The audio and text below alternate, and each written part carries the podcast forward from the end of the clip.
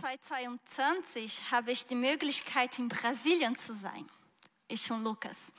Und dann war ich bei meiner Schwester und meinen Nichten.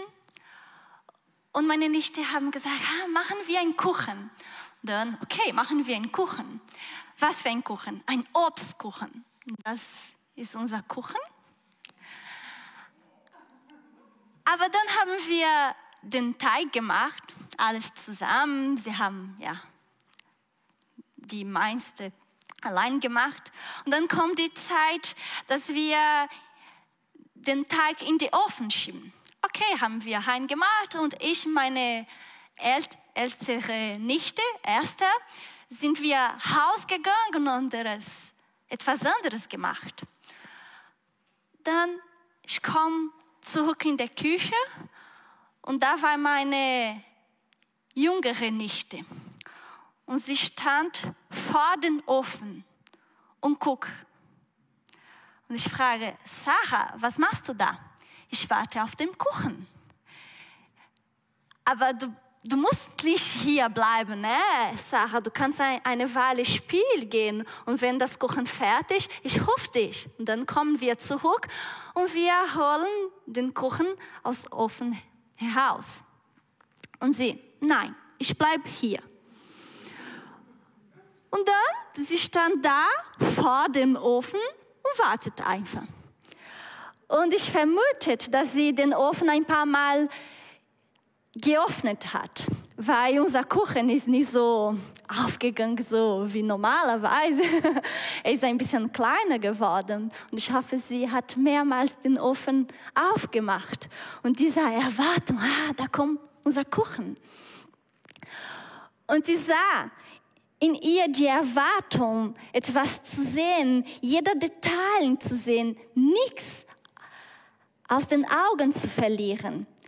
Ich sehe in ihr dieser erwartungsvollen, okay, etwas Gutes kommt hier. Wir haben ge äh, gebacken voller Liebe und dann, ja, das wird bestimmt cool für uns. Dann ich warte auf diesen Moment, dass wir endlich den Kuchen raus können und probiert. Und das heutige Thema handelt auch von jemand, die, der wartet hat und eine freundliche Erwartung oder Vorfreude hatte, weil er wusste, dass das Kommen sehr gut war. Und wahrscheinlich habt ihr schon eure Weihnachtsdeko abgebaut oder ja weggemacht, weil Weihnachten ist schon vorbei. Aber unser Serienthema ist noch nicht vorbei. Heute ist der letzte Tag oder die letzte Predigt. Und diese Geschichte passiert auch nach Weihnachten, nach Jesus Geburt. Und ungefähr sechs Wochen später wir haben geguckt, dass Jesus ist geboren und dann kommen die Hirten, um zu besuchen. Josef und Maria bleiben ein, ein Zeit lang in Bethlehem. Und dann kommt der Tag der Bescheinung, weil das Gesetz Mose sagt, dass jeder Kind, jeder menschliche Kind innerhalb davon acht Tage beschnitten sein sollte. Und so war mit Jesus. Weil Jesus war ein Nachkommen Abrahams. Und das bedeutet, ich bin jetzt oder Jesus ist jetzt unter das Gesetz, unter das, das jüdische Gesetz. Und er hatte alles gemacht. Und das Gesetz sagt auch, dass die Frauen nach der Geburt ungefähr 40 Tage unheim waren. Und dann es gab ein Heilungsopfer, die in Jerusalem stattfinden sollte. Und deswegen waren Josef, Maria und Jesus in Jerusalem, weil sie wollte diese Heiligungsopfer bringen und auch Jesus als erster Geboren präsentiert. Und in diesem Zusammenhang Jesus erste Mal im Tempel Heignungsopfer, Gesetz, jüdisches Gesetz, berichtet uns Lukas von einem Mann. Und er heißt Simeon. Und Lukas beginnt dieser Geschichte, dieser Erzählung mit so, um sie. Und diese Formulierung um sie war typisch, um die Aufmerksamkeit auf Folgen zu lenken. Ey, pass auf, jetzt kommt etwas wichtig. Um sie. Und dann er sagt, da war ein Mensch in Jerusalem und der heißt Simeon. Und dieser Mensch war gerecht und gottesfürchtig, fromm. Und diese Formulierung auch, gerecht und fromm, kommt immer wieder im Neuen Testament, um zu sagen, diese Person, er war ein treues Glied des Alten Bund. Er hat alles gemacht, was Mose äh, sie gesagt haben. Fromm Richtung Gott und gerecht Richtung die anderen Menschen. Und so war Simeon. Und wir lesen weiter, dass Simeon, er wartete auf den Trost Israel. Und er vertraut, dass etwas sehr gut kommen wird. Er vertraut wirklich auf Gott und er lebte in dieser Erwartung. Jetzt komm, ich warte auf der Heil.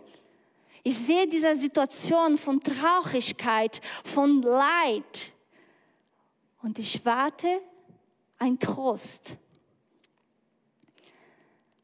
Und dieser Mann wird eine besondere und individuelle Prophezeiung gesagt. In Vers 26 lesen wir, dass der Heilige Geist hat ihm gezeigt, dass er, bevor dem Tod sah, würde er den Messias sehen, den Christus. Und dann kommt unsere Geschichte weiter. Und das kommen die, dann kommen die Versen, die ich, ich mit euch ein bisschen vertiefen möchte.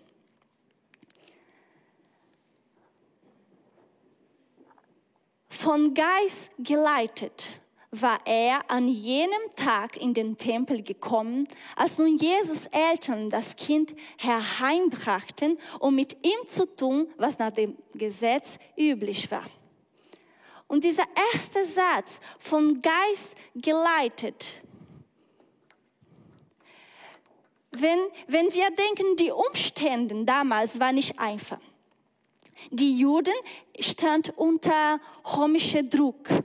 Sie mussten viele Zinsen bezahlen und sie waren armen und der Herrscher, Roms, Roms Herrscher war tyrannisch. Sie war nicht einfach. Und die Hoffnung, die Hoffnung auf etwas Neues, die Hoffnung auf dieser Messias war erdrückt und gedämpft von diesen Umständen. Es war keine Ehre, zu Gottes Volk zu gehören.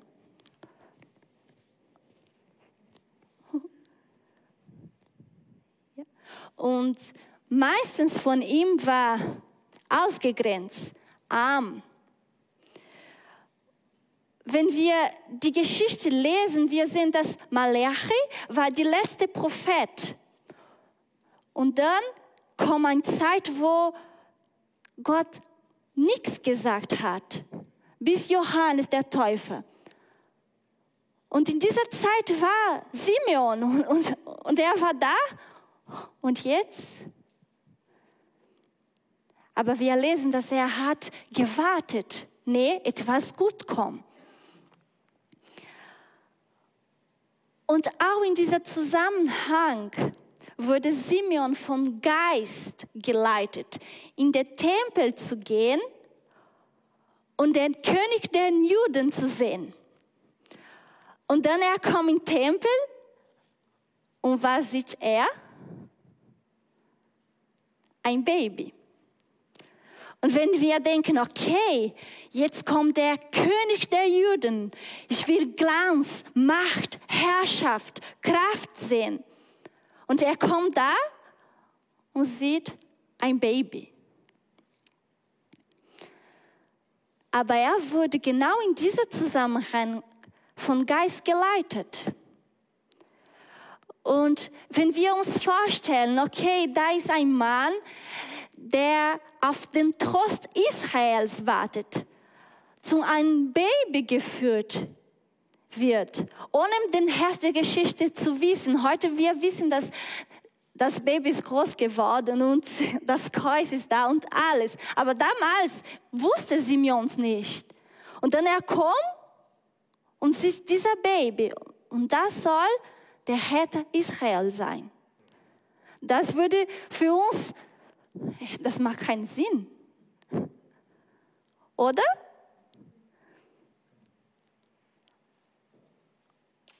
Aber die Unterschiedlich besteht darin, dass Gott das Ende der Geschichte kennt. Und wir, die wir geführt werden auf dem Weg dorthin, oft nicht viel über unsere erlebte Umstände hinaussehen. Wir sehen, was uns vor uns ist, aber Gott sehen, was schon da ist. Und dann manchmal sind wir enttäuscht oder frustriert oder unsicher. Okay, und jetzt? Aber ich möchte lernen, auf die Stimme des Geistes Gottes zu hören und mich von ihm leiten zu lassen, weil ich glaube an einen Gott, die das Ende der Geschichte kennen. Und ich glaube auch, dass seine Wille für mich gut, vollkommen ist. Und dass er sein Plan für mich verwirklicht wird. Heike hat gelesen, dieser Vers, freut euch. Und es gibt einen anderen Moment in der Geschichte, wo Gott sagt, auch freut euch. Zum Beispiel in der Weihnachtsgeschichte, er sagt für die Hirten, freut euch. Ich bringe euch eine große Nacht, Nachricht von großer Freude. Aber wenn wir diesen Zusammenhang sehen, da waren Hirte ausgegrenzt und dann kommen die Engel und sagen, freut euch, ups, freut euch, weil ein Baby ist geboren. Okay, ein Baby und? Aber Gott wusste das Ende der Geschichte. Er wusste, okay, dieser Baby wird groß und dann wird das Kreuz und wird auferstehen. Und dann freut euch, weil ich das Ende der Geschichte sehe. Gott sagt, ich sehe, was ihr nicht seht. Freut euch. Ich sehe, dass das Ende großartig ist. Und wenn wir denken in der Altes Testament, da war ein Mann, ein Prophet und er heißt Abakuk. Und Abakuk, er sieht Gottes Handel und er bringt seine Empörung zum Ausdruck. Er sagt, Gott, dein Werk hat keinen Sinn. Und wenn wir gucken, lesen, die erste Kapitel besteht nur aus Klagen gegen Gottes Werk und gegen Gottes. Und er sagt, Gott, wie kann das, wie kannst du das machen? Sein Volk zu bestrafen mit den Babylonien, weil damals die Babylonier kommen das war die Prophezie, die Prophezei, dass die Babylon kommt und würde Israel zerstören. Und er sieht das und sagt, das macht keinen Sinn. Aber dann wartet er ab und er hört ein Antwortet. Und die Antwort, der er findet, laut, ich lebe in einer Welt, in der Gott der Herrscher ist. Meine Aufgabe hier ist zu vertrauen. Ist es zu vertrauen. Und dann schreibt er am Ende seines Buchs dieser gewaltige Text. Doch auch wenn die Feigenbäume noch keine Blüten tragen und die Weinstock noch keine Trauben, obwohl die Olivenernte spärlich ausfällt und auf unseren Kornfeldern kein Getreide wächst. Ja, selbst wenn die Schafhürden und viel, viel Ställe leer stehen, will ich mich trotzdem über meinen Herr freuen und will jubeln, denn Gott ist mein Heil. Der Herr, der Mächtige, ist meine Kraft. Mit ihm kann ich so sicher wie eine Gazelle über die Felsen springen und wohlbehalten die Berge überqueren. Und das möchte ich lernen.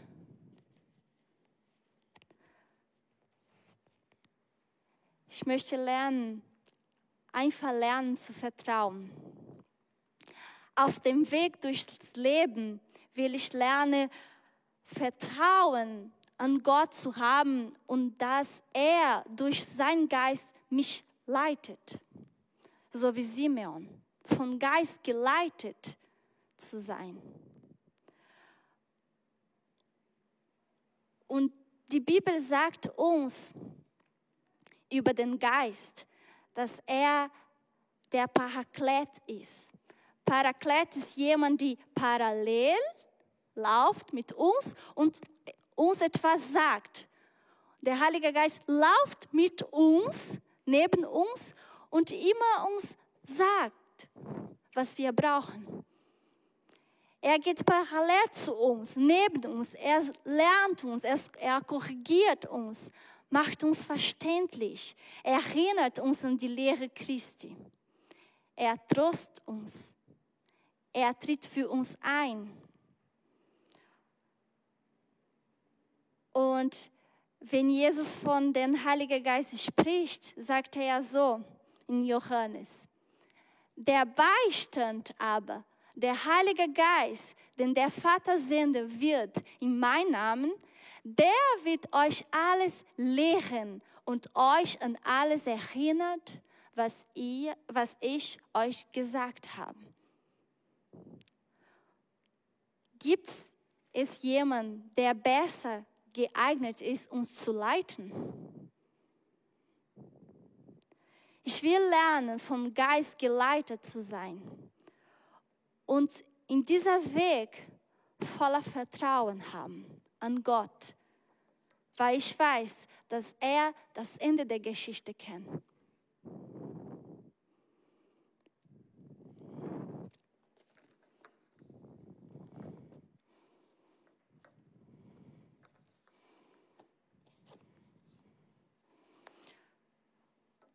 Und unsere Geschichte geht weiter. Zurück zum Simeon. Wir lesen, dass Simeon kommt dann in dieser Zusammenhang, wo alles unsicher war, wo er hat gesagt, er hat eine Erwartung und kommt da und war total anders. Und er kommt da und nahm Simeon das Kind in seine Arme, pries Gott und sagte. Und ich finde dieser Bild einfach fasziniert, weil da sehen wir ein alter Mann und das Jesus-Baby. Das Alte empfängt den Neuen. Und Simeon lebt damals als in alten Bund unter Gesetz. Er muss alles machen, alle Rituale, alle Druck dieser Gesetz gemacht hat. Er lebt in dieser Zusammenhang. Und Jesus ist der neue Bund.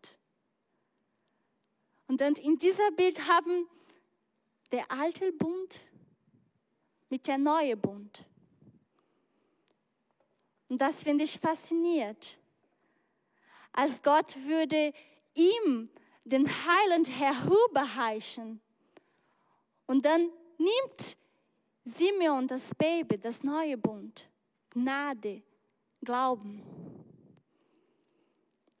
Vorher musste Simeon viele, vieles zu machen mit seinen Händen. Okay, ich muss etwas machen, Ritual, Opferdienst. Und jetzt, er kann einfach Jesus nehmen.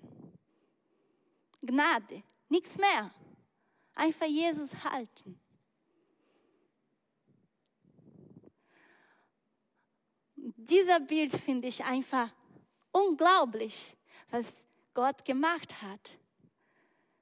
Beide Bund hier zusammen, das Alte und Neue. Und dann verkündet Simeon ein Psalm, ein Lied, ein Lobpreis. Und der Lobpreis ist unter dem Namen Nunc Dimittis. Das ist auch auf Latein bekannt geworden. Und in der Kirchengeschichte, vielen haben dieser Lobpreis, dieser Worte, Simeons Wort in Lied äh, gemacht. Und sie haben dann das gesungen, weil es so schön ist. Und dann lesen wir. Aber vorher, wir müssen den Kontext verstehen. Simeon spricht hier Herr. Und dieser Herr ist nicht die normale Wort für Herr. Die normale Wort ist Kyrios, aber Simeon bringt hier den Ausdruck des Pottes. Und das bedeutet, er sagt, okay, ich bin ein Sklave und hier auch für Diener, er nutzt das Wort Sklave. Herr, mein Herr, ich bin ein Sklave. Und ich möchte, dass ihr dieser Zusammenhang versteht. Simeon spricht wie ein Sklave, der in der Nacht lange und müde Jahre im Wachtum der Erwartung war und schließlich durch den Aufgang der Sonne befreit wird. Jesus ist geboren. Jetzt kann er sagen, ich bin befreit. Und dann sagt er so, Herr, nur kann dein Diener, deine Sklave, in Frieden sterben. Denn du hast deine Zusage erfüllt. Mit eigenen Augen habe ich das Heil gesehen, das du für alle Völker bereitet hast. Ein Licht zur Offenbarung für die Nationen und zur Herrlichkeit deines Volkes Israels.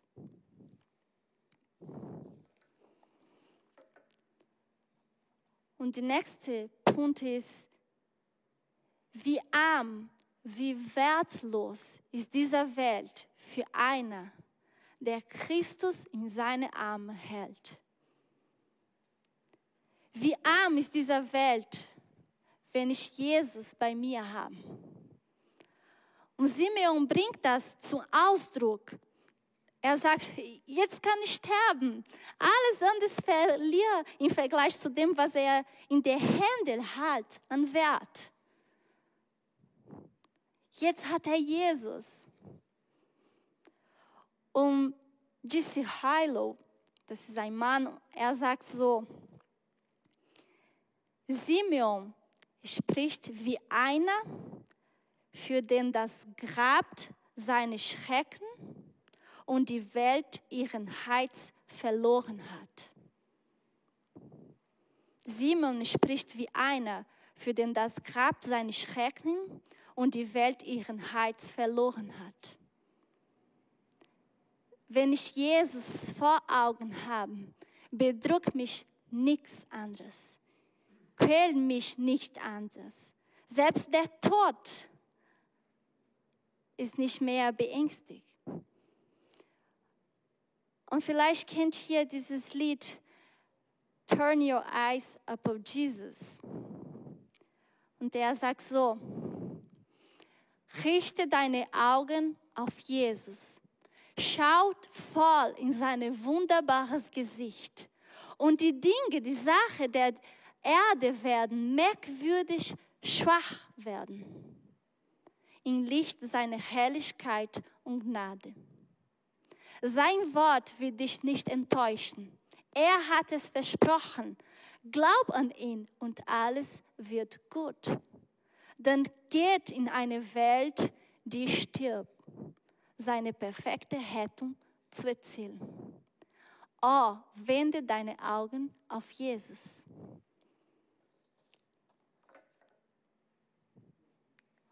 Und dieses Bild, das Bild Simeon, das Jesuskind, ist von Rembrandt. Und er stellt dieser, dieser Moment dar. Ein alter Mensch, der in Frieden Abschied nehmen kann, weil er sich mit allen Herzen, Herzen und offenen Fragen des Lebens bei Gott geborgen weiß. Und am Tag nach seinem Tod, Rembrandts Tod, sie haben dieses Bild gefunden. Aber Rembrandt hat dieser Szene, dieser Moment, Simeon, mehrmals gemeldet. Und Anfang hat er es immer so gemeldet, viele Leute und Licht, die kommt von oben und dann Jesus und Simeon. Aber dann danach, dieser letzte Bild, das er gemalt hat, ist ganz anderes. Sein letztes Gemälde jedoch unterscheidet sich wesentlich von allen früheren Darstellungen. Und er konzentrierte sich auf diesen alten Mann, der die Losung in seine Armen hielt. Das Kind ist ihm geboren worden. Er wird zum Christus, Christuträger. Und wir sehen, dass Simeon hat nicht so überbetonen Augen. Nee, er guckt ein bisschen innere, mit trubenen Augen, die mehr zu ihnen gucken. Was die Augen sehen, das entscheiden nicht die Augen, sondern das Herz. Und das ist der Fokus. Simeon weiß, okay, jetzt Jesus ist da. Und nicht umsonst beginnt Lukas diese Zählung mit der Formulierung um sie. Es kommt etwas Wertvolles auf uns zu. Simeon lässt sich vom Geist leiten. Trotzdem alle Umstände. Und er geht dahin voller Vertrauen. Okay, Gott hat das Beste für mich und er kennt das Ende der Geschichte. Und das Ende der Geschichte wird großartig sein. Und dann sagt er dieser Psalm, Nunc dimittis, und preis Gott für alles, was Gott gemacht hat. Und ich beende mit dieser Bibelvers, Bibelvers aus Hebräer. Die sagt so, wir sind also vor einer großen Schar von Zeugen umgeben, deren Leben uns zeigt, dass, er, dass es durch den Glauben möglich ist, den uns aufgetragenen Kampf zu bestehen. Zum Beispiel Simeon. Deshalb wollen wir auch wie Läufer bei einem Wettkampf mit aller Ausdauer dem Ziel entgegenlaufen. Wir wollen alles ablegen, was uns bei Laufen hindert, uns von der Sünden trennen, die uns so leicht gefangen nimmt. Und das hier können wir nur vom Geist geleitet und voller Vertrauen an Gott und dann kommt unser Blick auf Jesus richten, der Wegbereiter des Glaubens, der uns ums Ziel vorausgegangen ist. Wenn wir zu Jesus gucken, ist alles, alles anderes verliert an Wert. Wie arm ist diese Welt für einen, der Christus in seine Arme hält. die Band kommt, kann schon nach vorne kommen. Ich möchte mit uns beten.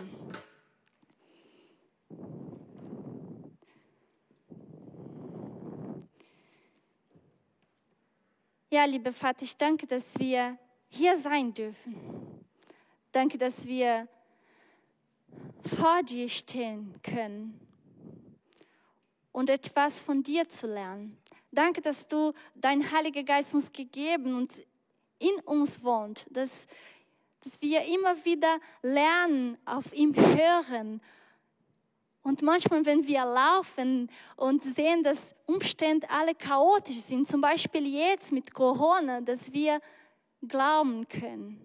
Du kennst das Ende der Geschichte. Du weißt, was kommt. Und du herrschst. Lehre uns, an dir zu vertrauen. Und gibt uns auch einen Durst und einen Hunger nach deinen Worten, dass wir immer wieder in dein Wort gucken können und von dir geleitet sein können. Und unser großer Beispiel ist du, Jesus. Wir laufen hinter dir und wir wollen nur auf dich zu gucken. Und danke, dass du einen perfekten Plan für uns hast. Danke, dass du, dass du bei uns bist. Ja, Amen. Ich weiß nicht, welches ist dein nächster Schritt. Ob das du sagst, ich will mehr Gottes Wort kennen, ich will mich vertiefen und dann dieser Jesus sehen und von ihm lernen. Und dann sage ich, ja, mach das. Das ist die unglaublich schöne Entscheidung in deinem Leben. Mehr an dieser Jesus zu gucken, hinter ihm zu laufen.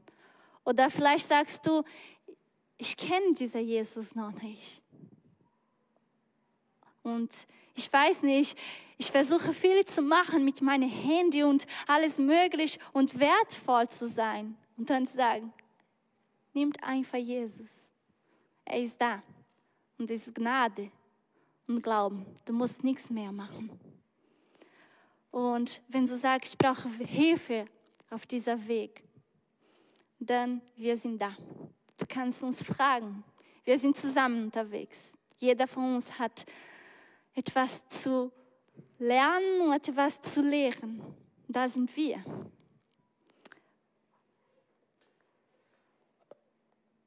Ich möchte einen Segen für euch sagen und wenn möglich aufstehen.